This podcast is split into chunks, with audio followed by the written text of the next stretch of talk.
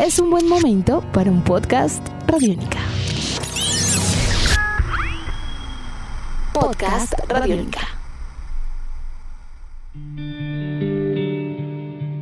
Uno de los segmentos culturales más golpeados por la cuarentena y el COVID-19 es el de los museos.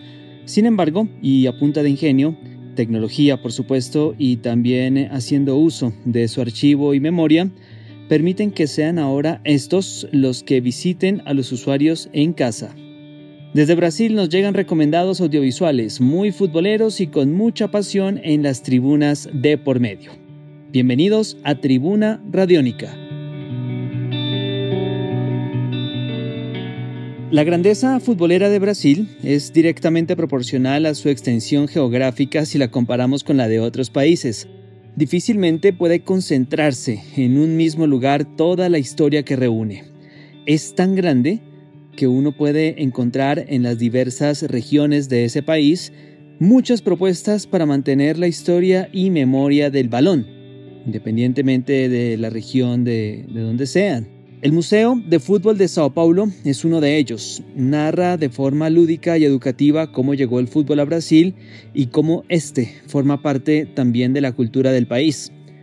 Por estos días, el gobierno de esa ciudad extendió la cuarentena y los museos, en ese orden de ideas, entre otro tipo de establecimientos, deben permanecer cerrados por ahora hasta el próximo 10 de mayo, sin embargo, y aunque el fútbol se detuvo, el Museo Paulista siguió adelante y anuncia para este fin de semana, concretamente, y entre sus diversas actividades culturales por Internet, una sesión online de cortometrajes homenaje a las hinchadas de los equipos de Sao Paulo.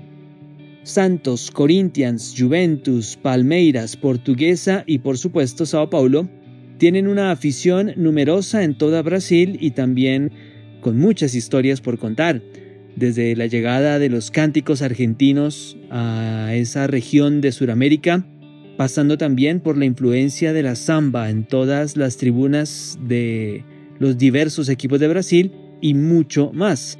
Todo esto forma parte del programa Cine en la Red o Cinema da Rede, una alianza entre el Museo del Fútbol de Sao Paulo y Cinefoot, un festival de cine futbolero, quien es el próximo sábado 2 de mayo a las 7 de la noche, hora de Colombia, comenzará a proyectar seis cortometrajes correspondientes a cada hinchada de los eh, seis equipos de Sao Paulo y estarán comenzando con el corto Santos para siempre en la piel. Escuchemos un breve extracto de lo que es el tráiler de esta película, sacado directamente de YouTube e de el cortometraje em menção. Foi muito natural gostar do Santos. A minha paixão pelo Santos começou desde nova, porque meus pais são santistas. Meu avô já jogou no Santos, então minha paixão veio desde, desde criança.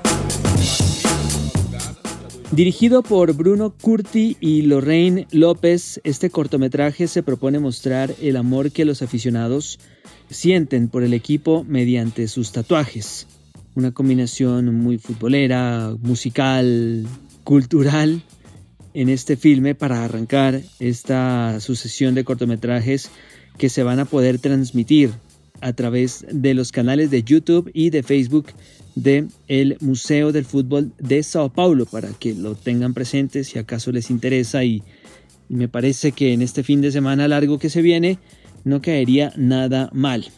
El Museo de Sao Paulo va a continuar vigente en las redes con otro tipo de programas.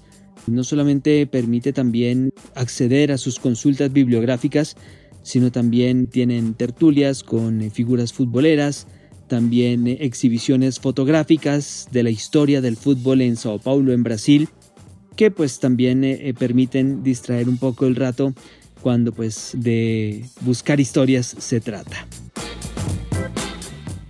Edición de este podcast a cargo de Juan Pablo Pérez. Yo soy Juan Pablo Coronado y nos encontraremos en una próxima edición de Tribuna Radiónica. Chao. Nuestros podcasts están en radionica.rocks, en iTunes, en RTVC Play y en nuestra app Radiónica para Android y iPhone. Podcast Radiónica.